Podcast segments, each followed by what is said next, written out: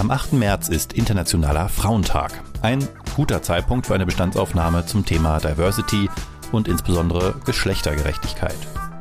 Wie weit sind wir gekommen? Was bleibt noch zu tun? Und welche persönlichen Erfahrungen macht die erste Frau in einer Männerumgebung? Das alles durfte ich Marion Festing fragen. Die ist seit 20 Jahren an der ESCP Berlin Professorin für HR Management und Intercultural Leadership. Und nicht zuletzt hat sie viel über Diversity geforscht. Und damit hallo und herzlich willkommen bei Erfolgsgedanke, dem Podcast über inspirierende Persönlichkeiten und ihre Wegbegleiterinnen. Denn Erfolg hat viele Gesichter. Ich bin Björn Weide und darf mit meinen Kolleginnen und Kollegen bei der Haufe Group die Steuerbranche digitalisieren. Und nicht nur nebenbei gestalten wir dabei auch die Arbeitswelt der Zukunft, denn nach New Work ist vor New Wertschöpfung. Wo auch immer du die Episode hörst, abonniere und bewerte sie doch gern oder teile sie in deinem Netzwerk. Gern mit dem Hashtag Erfolgsgedanke. Und jetzt wünsche ich gute Unterhaltung mit Marion Fest.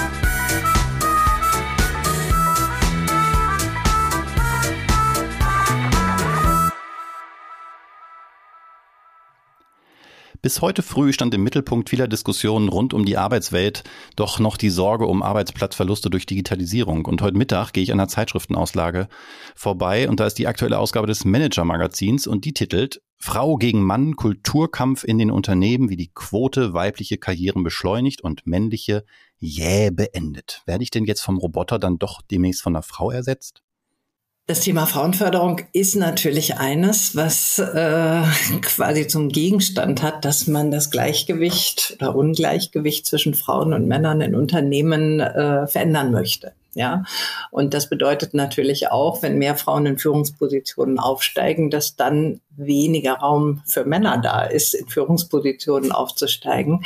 Auf der anderen Seite gibt es da ja auch noch einen gewissen Nachholbedarf. Also für meine Begriffe ist es ganz wichtig, äh, hier deutlich zu machen, dass einfach noch ein Nachholbedarf da ist. Und vielleicht kann man ja auch insgesamt über eine Veränderung der Arbeitswelt sprechen. Du hast ja eben das Thema Digitalisierung angesprochen. Da tut sich ganz viel. Die Art zu arbeiten verändert sich ja auch. Also es gibt New Ways of Working.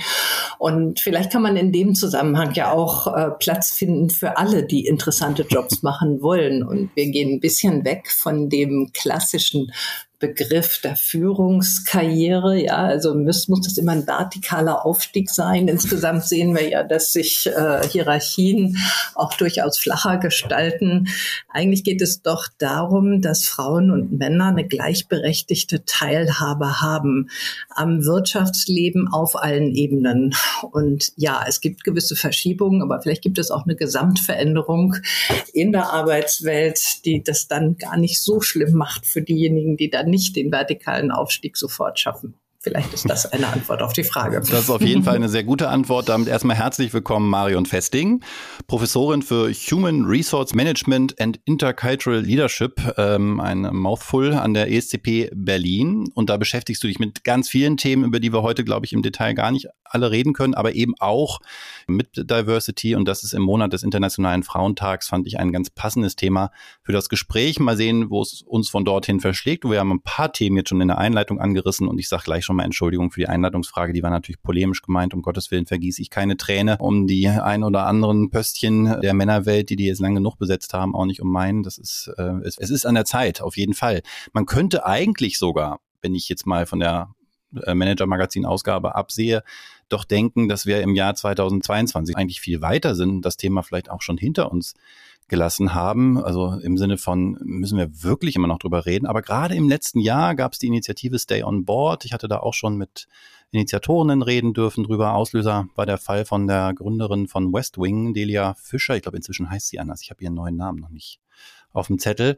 Ähm, die musste während ihrer Elternzeit ihr Aufsichtsratsmandat niederlegen, weil zu dem Zeitpunkt das Gesetz gar keine Auszeiten kannte für solche Positionen. Und ich habe gelesen, du hast in diesem Zusammenhang mit einer dann Gesetzesnovelle zu tun gehabt. Was war denn deine Rolle in diesem Prozess? Mhm. Also wir haben das FIPOC äh, mit evaluieren dürfen im Auftrag des Bundesministeriums. Ich kürze das mal ein bisschen ab für Familie. Und, und FIPOC ist auch ähm, eine Abkürzung für? Genau, das ist äh, das Ge Gesetz, was die gleichberechtigte Teilhabe von Frauen und Männern an Führungspositionen sichern soll. Und zwar auf der einen Seite in der Privatwirtschaft und auf der anderen Seite im öffentlichen Dienst. Und äh, das wurde 2015 entschieden. Wir haben einfach mal geguckt, was hat es denn gebracht? Ja, das war unsere Aufgabe und wir haben diese ganze Studie wissenschaftlich begleitet. Das heißt, wir haben also die ganzen Kriterien mit festgelegt, haben die ganzen Messungen gemacht, äh, sind mit in die Unternehmen gegangen und haben geguckt, was hat sich denn eigentlich jetzt wirklich getan? Hat dieses Gesetz jetzt wirklich eine Veränderung bewirkt. Ja, und das war sehr, sehr spannend, weil äh, wir auf der einen Seite, ich nehme jetzt vielleicht mal deine nächste Frage schon vorweg, mhm. äh, weil wir auf der einen Seite gesehen haben, natürlich, äh, es wurde eine Quote eingeführt für den Aufsichtsrat, äh, weibliche Mitglieder, natürlich wurde die erfüllt. Ja, äh, das war eine gesetzliche Anforderung, da konnten die Unternehmen eigentlich auch nicht dran vorbei.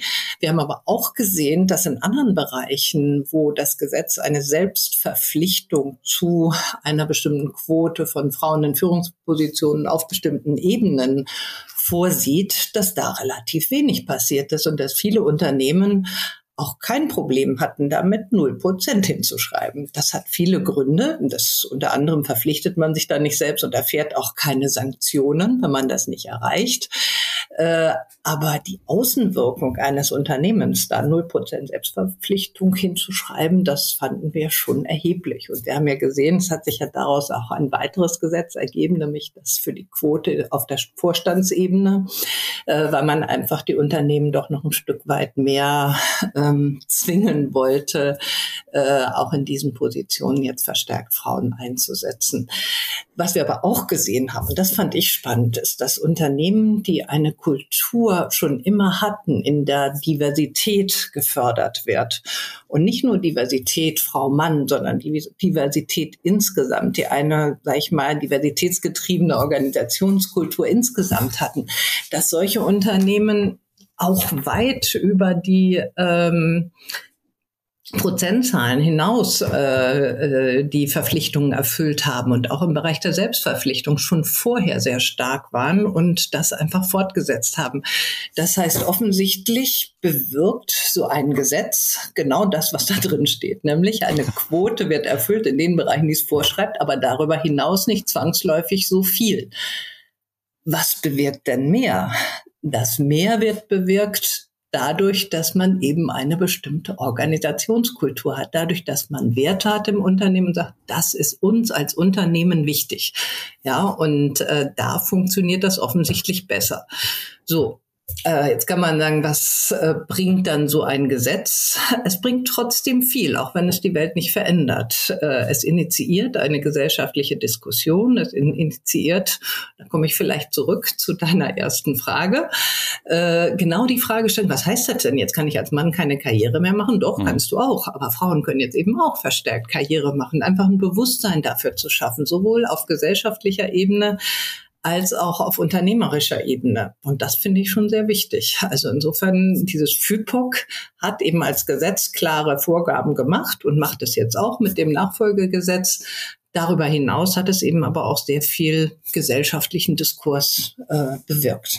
Ähm, jetzt hätte man vielleicht glauben können, ähm, ich jedenfalls habe es, glaube ich, eine Zeit lang fälschlicherweise angenommen, dass das Thema Gleichberechtigung eher so in den traditionellen Unternehmen, in den althergebrachten ein Thema ist. Aber in der, im Zusammenhang jetzt auch mit dem Gesetz äh, habe ich ein paar Zahlen gelesen, unter anderem über die Frage, wer gibt sich welche Quoten, das auch unter den bekannteren Startups. Ich nenne jetzt absichtlich mal keine Namen, soll kein Fingerpointing sein, aber dann mhm. doch auch in der Startup-Welt wirklich Unternehmen mit einer Quote von, wir wollen null Prozent äh, Frauen haben ähm, sich äh, ja negativ hervorgetan haben. Wo, was machst du dafür verantwortlich? Ist es nicht offensichtlich ja nicht das Alter eines Unternehmens, auch nicht das Alter der Führungskräfte, die sowas entscheiden? Vielleicht mhm. die Branche oder ist es doch ein Haltungsthema, was tiefer verwurzelt ist? Also ich sehe da jetzt eigentlich keine großen Branchenunterschiede. Und äh, du sprichst ja einen ganz wichtigen Punkt an. Also auch in den Start-ups sind Frauen ja nicht äh, in größerem Ausmaß vertreten als in anderen Unternehmen in Führungspositionen, sondern manchmal äh, sogar eher weniger, ja. Und äh, das heißt, das ist schon verstärkt diese Haltung und äh, vielleicht auch wirklich äh, diese Netzwerkbildung, von der man ja häufig sagt, sie spielte eine Rolle. Wir sprechen da bei traditionellen Unternehmen viel von den Old Boys Networks. Ne? Mhm. Also mit wem arbeite ich denn gerne zusammen? Ich arbeite gerne zusammen mit Leuten, die mir ähnlich sind, die ähnliche Interessen haben, die ähnliche Werte haben, die ähnliche Auffassungen haben. Und äh, vielleicht ist das einfach auch in der Startup-Szene so, dass eben es dort eher so ist, dass man sich mit Gleichgesinnten gesellt. Ja, jetzt sagt man ja mal, Frauen sind ein bisschen risikoaverser. Da sind wir jetzt so ein bisschen beim Stereotypisieren. Da müssen wir auch vorsichtig sein. Aber also es gibt schon einen Grund dafür, dass es vielleicht einfach weniger Frauen als Männer gibt, die gründen. Und genauso möglicherweise eben auch weniger Frauen, die in einem Startup in, sag ich mal, doch unsicheren Verhältnissen arbeiten wollen, als in einem großen traditionellen Unternehmen, wo ich eben alle Möglichkeiten der Frauenförderung auch wahrnehmen kann, wo äh, eben viele Dinge schon zumindest mal formal geregelt werden. Ja. Das wäre so eine Antwort auf das. Also, dass man sich eher in seinem Kreis Leute sucht, Mitstreiter sucht. Und Startup ist ja, ich setze mein eigenes Kapital ein, mein eigenes, meine eigene Schaffenskraft. Ich will da was schaffen und dass man dann vergisst, dass möglicherweise Diversität, womit wir wieder beim Thema sind, ja auch dazu führen kann, dass man tatsächlich noch kreativer, noch innovativer ist, dadurch, dass man einfach verschiedenste Perspektiven hat, die da eingebracht werden. Da bringst du einen interessanten Punkt jetzt nochmal mit rein. Man könnte ja eigentlich sagen, es gibt genug moralische, ethische Gründe für Diversity. Gleichberechtigung ist seit 94 in der Verfassung verankertes Staatsziel. Die Erklärung der Menschenrechte der UN ist 74 Jahre alt. Es gab also genug, genug Zeit und auch moralische Gründe für Gleichberechtigung. Aber du hast gerade Innovationsfähigkeit zum Beispiel genannt. Es fällt auf, finde ich, dass in jüngerer Zeit auch Studien äh, oft so ökonomische Gründe voranstellen, um dafür zu werben, so interpretiere ich es, interpretiere ich es äh, doch endlich mal bei Diversity Initiative draufzulegen, während dann parallel doch offensichtlich immer noch eine Gruppe alter weißer Männer um ihre Privilegien fürchtet. Ähm, wie kann denn die Wissenschaft da helfen? Was, was sind sagen wir mal, wissenschaftlich belegbare Gründe für Diversity versus dem so einem vielleicht herbeigeredeten Kulturkampf, wie ihn der, der, das Manager-Magazin da äh, plakatiert? Hm. Ja gut, also Gründe gibt es ja auf verschiedenen Ebenen, die man heranziehen kann. Also einmal, das steht ja sogar schon im Grundgesetz, dass Männer und Frauen eben gleichberechtigt behandelt werden sollen. Und äh, das nächste ist dann der Bezug zwischen Diversität und Kreativität und Innovation. Da gibt es Studien, die das belegen. Das ist aber nicht ganz eindeutig. Und äh, wir arbeiten da in unserer Forschung auch daran zu schauen, naja, wie geht man denn eigentlich mit Diversität um? Ja, also Diversität kann ja auch zu Konflikten führen. Ich habe unterschiedliche Auffassungen. Ich kann das nicht wirklich zusammenbringen. Ich brauche schon gewisse Kompetenzen, um auch mit Diversität umzugehen. Wir nennen das dann Inklusionskompetenz, ja, dass Menschen in der Lage sind, eben einfach auch verschiedene verschiedenste äh, Menschen aus verschiedensten Gruppen zusammenzubringen, deren Meinungen zusammenzubringen und daraus ein großes Ganzes, eben die Innovation zu machen. Also insofern würde ich sagen, der Link Diversität Erfolg ist nicht so ganz direkt. Der hängt auch noch davon ab, wie geht man damit um. Ja, so und die dritte Perspektive, die man da anlegen kann, äh, es geht ja auch darum, Talente tatsächlich in diesem War for Talent. Und äh, wir sehen ja überall, es gibt Fachkräftemangel, es gibt Mangel an qualifizierten Kräften, es gibt Mangel an IT-Kräften. Äh, das heißt, Unternehmen müssen eigentlich alles dafür tun, um Talente zu gewinnen und weiterzuentwickeln. Und was wir in manchen Studien ganz klar sehen, ist, dass weibliche Talente einfach nicht in Unternehmen möchten, die nicht äh, Wert legen auf Diversität, die nicht Wert legen auf gleiche Chancen für alle Beteiligten. Ja? Und äh, da gibt es ganz klare Studien. Also wenn Unternehmen zeigen, dass sie das nicht tun, entweder legen sie in ihrem Employer Branding nicht so viel Wert darauf oder man kann sehen, dass eben in den Führungspositionen eigentlich nur ähm, ältere Herren sind, äh, dann schreckt das weibliche Talente eben manchmal auch ab. Ja, und das wiederum hat ja auch noch andere Konsequenzen. Wir reden ja jetzt von den Unternehmen, aber wenn wir mal auf gesellschaftlicher Ebene gucken, wenn Frauen nicht teilhaben können an Führungspositionen heißt das, sie haben ein geringeres Einkommen. Das heißt, äh, wir ja. haben nicht die Kaufkraft, wir haben nicht die äh, Altersversorgungssysteme, wo Frauen genauso abgesichert sind wie Männer. Also das hat nicht nur Konsequenzen auf der Unternehmensebene, sondern eben auch auf der makroökonomischen Ebene. Jetzt klingt das an einigen Stellen so ein bisschen wie so ein Henne-Ei-Problem. Auf der einen Seite gibt es halt Strukturen, Unternehmen, die da schon weiter sind, die dann entsprechend auch äh, mehr Frauen anziehen. Auf der anderen Seite eben die, wo das noch nicht der Fall ist. Ich selbst habe Informatik in den 90ern studiert. Damals hatten wir, glaube ich, eine einstellige Quote an mhm. weiblichen Studierenden in dem Fach. Ähm, was brauchen denn, wen oder was, frage ich mal lieber, brauchen Frauen, um in stark männerdominierten Branchen so als Erste erfolgreich sein zu können? Hm. Ja, also ich glaube, dass man äh, auf der einen Seite ja da äh, ansetzt, auch mit den ganzen MINT-Initiativen, äh, Frauen stärker auch an mathematisch-naturwissenschaftliche Berufe heranzuführen. Ähm, das ist das eine, aber das wird die Welt nicht von heute auf morgen ändern. Und äh, das andere ist in den Unternehmen. Es wäre ja schön, wenn wir überhaupt prozentual zum Prozentsatz der beschäftigten Frauen, Frauen in Führungspositionen hätten, auch wenn wir wissen, es ist ein sehr stark technisch orientiertes Unternehmen. Es gibt gar nicht so viele Frauen, die die entsprechende Qualifikation technischer Art haben. Äh, also wenn wir da schon mal einen gleichen Prozentsatz hätten, das wäre schon mal ein Gewinn. Und dann muss man ja sagen, in Managementpositionen nimmt ja auch die Bedeutung von fachlicher Qualifikation ab. Ja, also ich muss nicht für eine Managementposition zum Beispiel detailliertes äh, physikalisches Forschungs-Know-how haben zum Beispiel. Ne? Ähm, und da kann man natürlich auch ein bisschen was tun, dass man einfach sagt, ja gut, das ist jetzt nicht die Qualifikation der Informatikerin, aber trotzdem kann ich natürlich bei SAP eine Führungsposition einnehmen, wenn ich jetzt einfach mal ein äh, informatikorientiertes Unternehmen nennen möchte. Ich bin im Steuerumfeld, ich hätte hier keine Chance mit der Informatik normalerweise. Ähm, davon profitiere ich ja, dass es da andere Qualifikationen noch braucht. Mhm, genau. Nun bist du selber ja ähm, auch oft, oder weiß nicht ob oft, aber einige Male jedenfalls Erste gewesen, im Sinne mhm. von erste Professorin an der ESCP oder zumindest in deinem, äh, in deinem Fachbereich, dann später erste Direktorin, aber auf jeden Fall an der ESCP. Was waren deine mhm. Erfahrungen als Erste? Ähm, ja, also ich war die erste weibliche Professorin hier in Berlin, am Campus Berlin der ISCP. Wir haben ja verschiedene Campusse in verschiedenen Ländern. Ähm, ich habe das nicht als sehr schwierig empfunden. Ich war im Gegenteil eher sehr stolz darauf, äh, quasi als Frau diese Möglichkeit bekommen zu haben und mitwirken zu können. Und äh, ich war mir sehr sicher, dass ich diese Stelle bekommen habe aufgrund meiner Kompetenz. Und äh, diese Kompetenz, die habe ich dort ausleben können, weiterentwickeln können. Und sie wurde auch von meinen Kollegen nicht in Frage gestellt. Das kann jetzt an verschiedenen Dingen liegen. Ich glaube, da hatte ich eine sehr gute Situation an der ESCP. Wir sind ja sehr international und haben europäisch gesehen fast 50-50 äh, Männer und Frauen in der Professorenschaft. Aber das liegt weniger an Deutschland als an den anderen Standorten. Ne? Also das muss man ganz klar sagen. Aber da ist eine größere Offenheit gegenüber, sag ich mal, Professorinnen, als sie vielleicht im staatlichen System ist.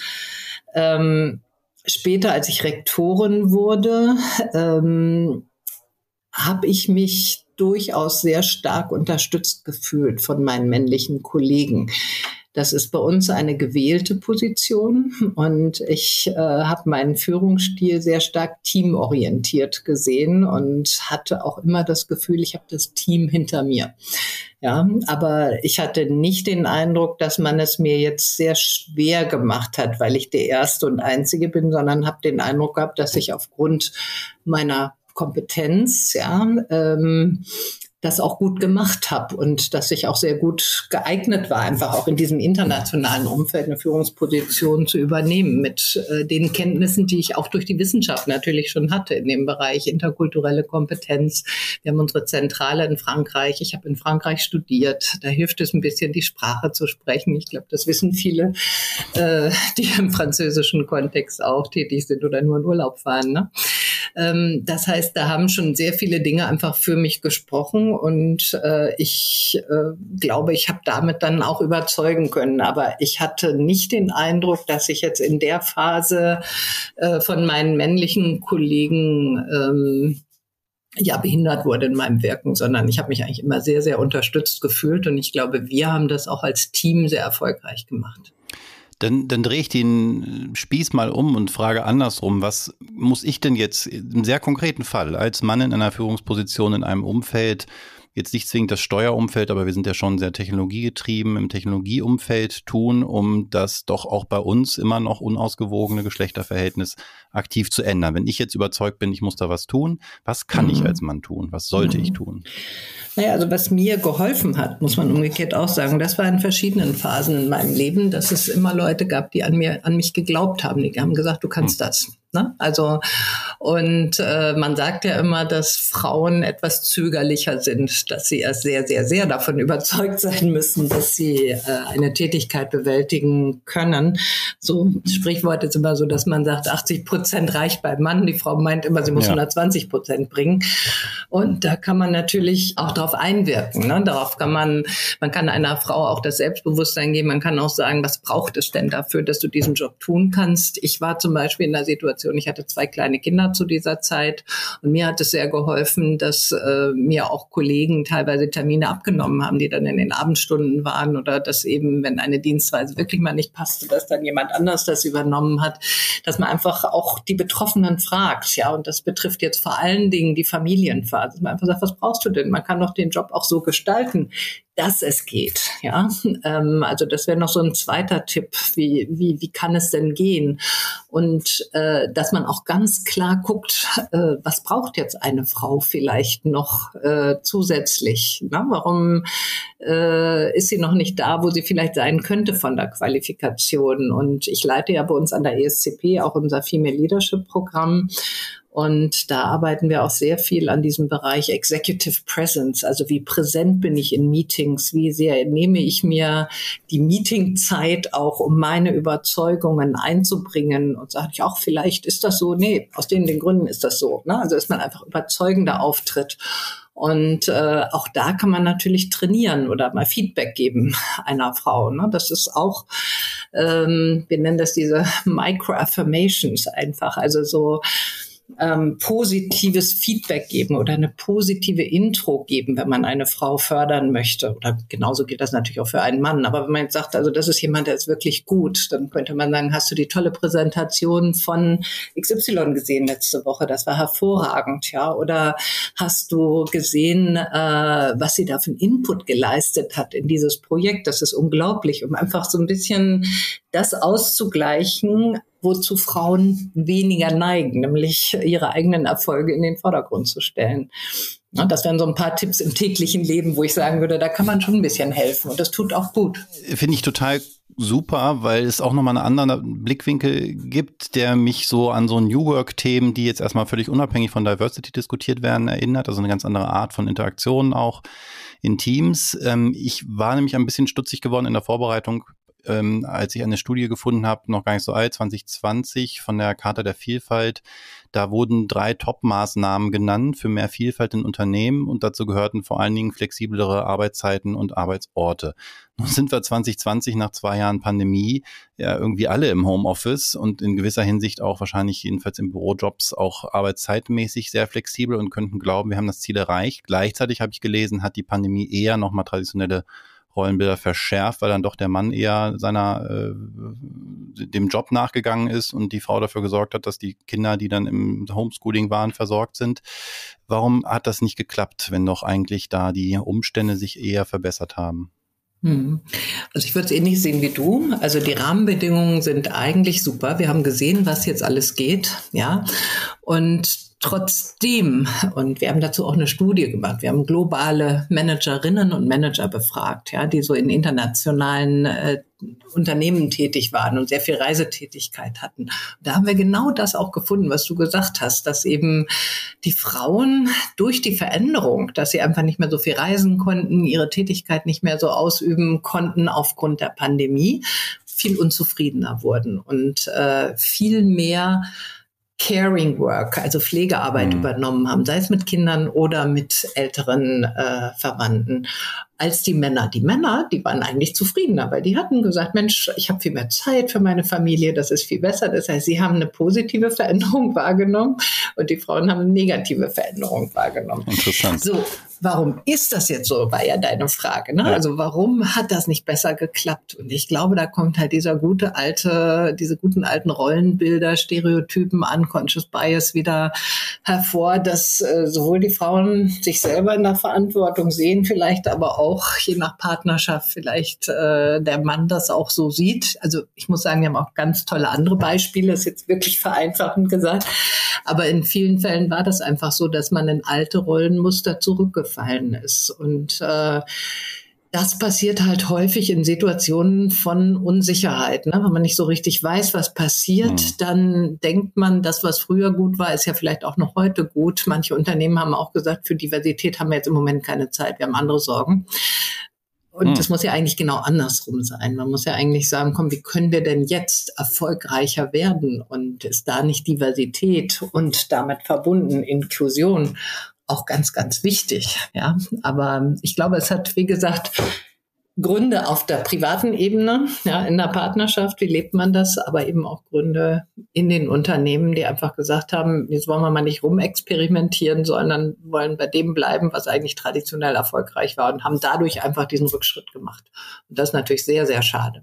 Und ich hoffe, dass man das jetzt mit den ganzen Erfahrungen, die wir gemacht haben zum digitalen Arbeiten, dass man das trotzdem jetzt wieder umkehren kann und sagen kann, Mensch, wir haben so viele funktionierende Tools.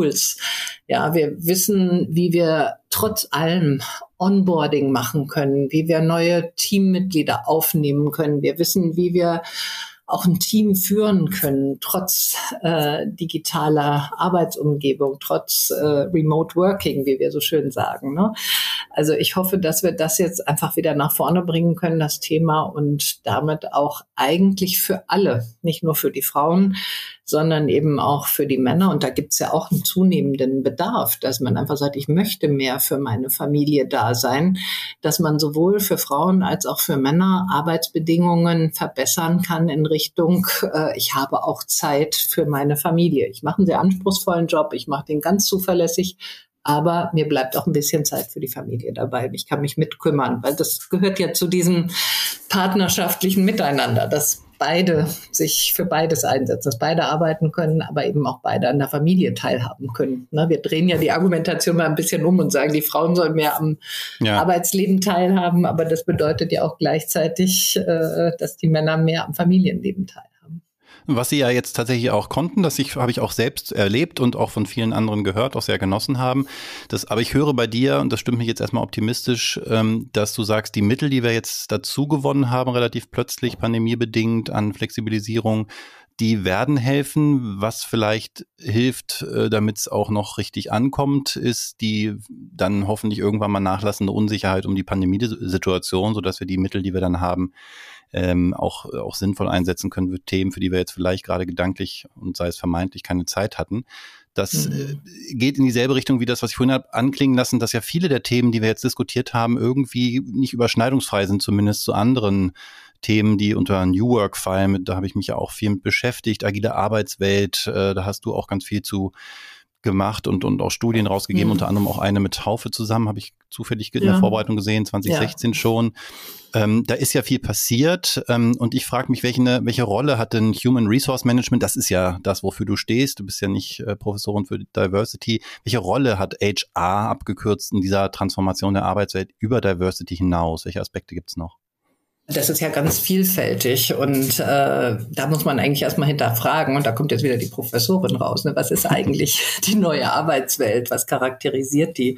Und einen Punkt haben wir gerade schon genannt, das ist die äh, Entkopplung eigentlich, ne? dass Arbeitszeiten freier wählbar sind, dass der Arbeitsort freier wählbar ist, dass man ähm, die Technik nutzt, um miteinander zu kommunizieren. Aber ich habe es vorhin schon kurz angedeutet, auch flachere Hierarchien, mehr Teamarbeit, mehr selbstorganisierte Teams.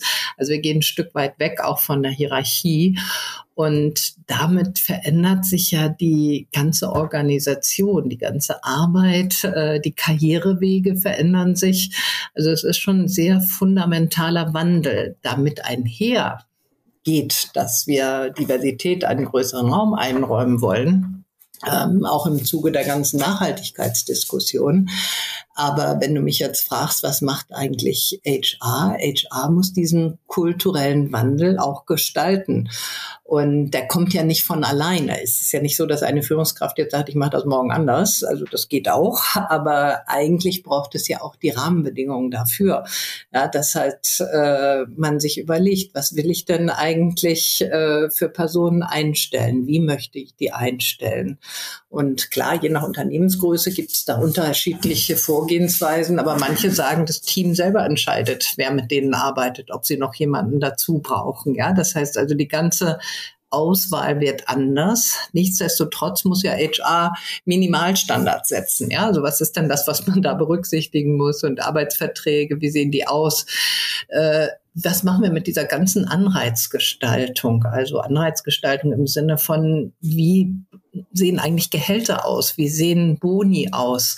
Wenn doch alles jetzt teamorientiert ist, kann ich dann noch einen individuellen Leistungsbonus geben oder muss ich das nicht auch verändern? Und das machen viele Unternehmen im Moment, ja, dass sie einfach sagen, wir verändern jetzt mal unsere äh, Lohn- und Gehaltsstrategie im Hinblick auf eine stärkere Berücksichtigung von Gruppenleistungen. Ja, also da tut sich eine ganze Menge.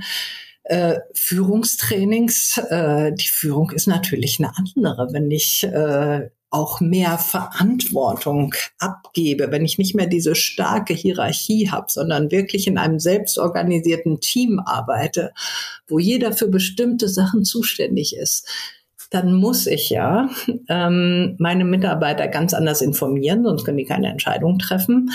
Und äh, ich muss auch ein Stück weit fehlertolerant sein. Ja, wenn ich Verantwortung abgebe, dann hat dieser Mitarbeiter einfach oder die Mitarbeiterin einfach auch äh, ja das Risiko, einen Fehler zu machen, aber vielleicht darf man ja auch einen Fehler machen. Ne? Also dieses ganze Thema Fehlerkultur. Also das waren jetzt so einige Beispiele. Insgesamt ist es, glaube ich, eine, nicht nur eine Veränderung von Maßnahmen, sondern auch tatsächlich eine Kulturveränderung. Und die geht nicht von alleine. Ne? Jetzt muss ich zum Ende unseres Gesprächs nochmal ganz offen was äh, gestehen. Ich habe ja ein Problem mit HR. Aber okay. nicht mit den handelnden Personen und schon gar nicht mit meinen lieben Kolleginnen bei Haufe, die sind alle top, sondern mit dem Begriff. Ich fühle mich ja durch kaum etwas als Mensch im Arbeitsleben so entwertet wie durch die Deklaration als Humanressource. Wird es nicht Zeit, damit mal anzufangen, einen neuen Begriff zu finden? Ah, den haben wir doch schon. Nämlich? Wir machen doch jetzt People Management und wir People machen, ja, ja, und wir haben so Chief Happiness Officer. Also das geht schon in eine ganz andere Richtung. Und äh, ich weiß nicht, ob du es gesehen hast, aber im Handelsblatt war gerade eine Schlagzeile, dass äh, HRler noch viel schwieriger zu finden sind, insbesondere Recruiter als IT-Leute. Oh, nee, das, das habe ich nicht gesehen. Das hat mich sehr gewundert, ja. Und ich glaube einfach. Ähm, Ein Imageproblem? Image von was? Na, Recruiter, das hat ne, dieses böse Wort Headhunter und so, das nee. verbinden ja viele doch mit einer eher unangenehmen Sales-Mentalität. Nee, also, Glaube ich nicht, aber ich vertrete natürlich auch die HR-Seite. Also es ist natürlich so, dass wir einen unglaublichen War for Talent haben. Das heißt, alle Unternehmen suchen händeringend Mitarbeiter und Mitarbeiterinnen. Und äh, da ist ein ganz großer Bedarf da, Leute zu haben, die das ich sag mal, Geschäft verstehen. Und das Geschäft ist ja anders als früher. Das ist nicht mehr, ich kriege Stapel von Bewerbungen, sondern äh, ich habe neue Rekrutierungswege, ich habe sowas wie Active Sourcing, ich nutze die sozialen Medien, ich nutze Netzwerke, ich nutze ganz andere Wege, um diese Talente zu finden, die dann aber auch zu meinem Unternehmen passen müssen. Das heißt also, ich glaube, im Anforderungsprofil hat sich da was geändert. Und äh, ich hoffe, vielleicht ist das meine optimistische Interpretation, aber dass man auch gesehen hat jetzt in der Krise, dass HR eine ganz große Bedeutung haben kann, wenn die ihren Job gut machen. Das heißt, wenn wir nicht mehr so administrativ aufgestellt sind, wie das noch vor vielen Jahren war, mit irgendwie ganz vielen Dingen, die man ausfüllen musste und nicht wusste, wo das hinführt, sondern wirklich eine proaktive Gestaltung von Kultur, von Veränderung im Unternehmen, um dadurch die, die man gefunden hat, die Talente auch binden zu können, dass die gerne bleiben, dass sie sagen, ich identifiziere mich mit dem Unternehmen, ich bin happy hier, ich kann hier genau das machen, was ich möchte. Und äh, ich glaube einfach, dass hier ein Umdenken stattgefunden hat, was die Personalfunktion auch angeht. Und ich stimme dir vollkommen zu, die Human Resource, das habe ich ja auch noch immer in meiner Lehrstuhlwidmung. Ja. Äh, das ist ein fürchterlicher Begriff, aber wenn wir jetzt mal gucken, äh, wie werden neue ähm, Stellen ausgeschrieben in dem Bereich, dann sehen wir ganz oft Head of People Management, was irgendwie schon ein bisschen netter klingt. Auf jeden Fall, ja. Und ich freue mich auch, dass nicht nur äh, dieser, dieser Begriff äh, eine Transformation erfährt, sondern auch in unserem Gespräch gab es eine Transformation, angefangen vom ja nicht ganz ernst gemeinten äh, Kampf Frau gegen Mann, äh, mit dem der Manager, das Manager-Magazin getitelt hat, sind wir jetzt ja doch bei einer sehr optimistischen äh, Zukunftsaussicht. Der War of Talents hat zwar auch den Kampf im Namen, das ist nicht schön, aber es geht darum, dass dass äh, Mitarbeitende überall händeringend gesucht werden, sogar Männer würde ich jetzt mal hinzufügen, aber eben beide. nicht nur, wir brauchen beide, genau. Und das ist eine schöne Aussicht und für diese Aussicht und diesen positiven, optimistischen Blick nach vorne danke ich dir ganz herzlich, liebe Marion Festing. Ja, ganz herzlichen Dank. Das war Erfolgsgedanke mit Marion Festing. Als mittelalter weißer Mann sind solche Gespräche für mich unglaublich lehrreich. Ohne diese eigene unmittelbare Erfahrung ist die Reflexion der eigenen privilegierten Situation aus weiblicher und wissenschaftlicher Sicht super wertvoll. Mich würde daher gerade von meinen männlichen Hörern interessieren, haben die Diskussionen der letzten Jahre bei euch was bewirkt? Schaut ihr heute anders auf vielleicht mal als selbstverständlich wahrgenommene Privilegien? Lasst es mich gerne wissen, zum Beispiel bei Twitter oder LinkedIn, am besten unter dem Hashtag Erfolgsgedanke. Und in der kommenden Woche hörst du hier dann die Erfolgshacks von Marion. Bis dahin.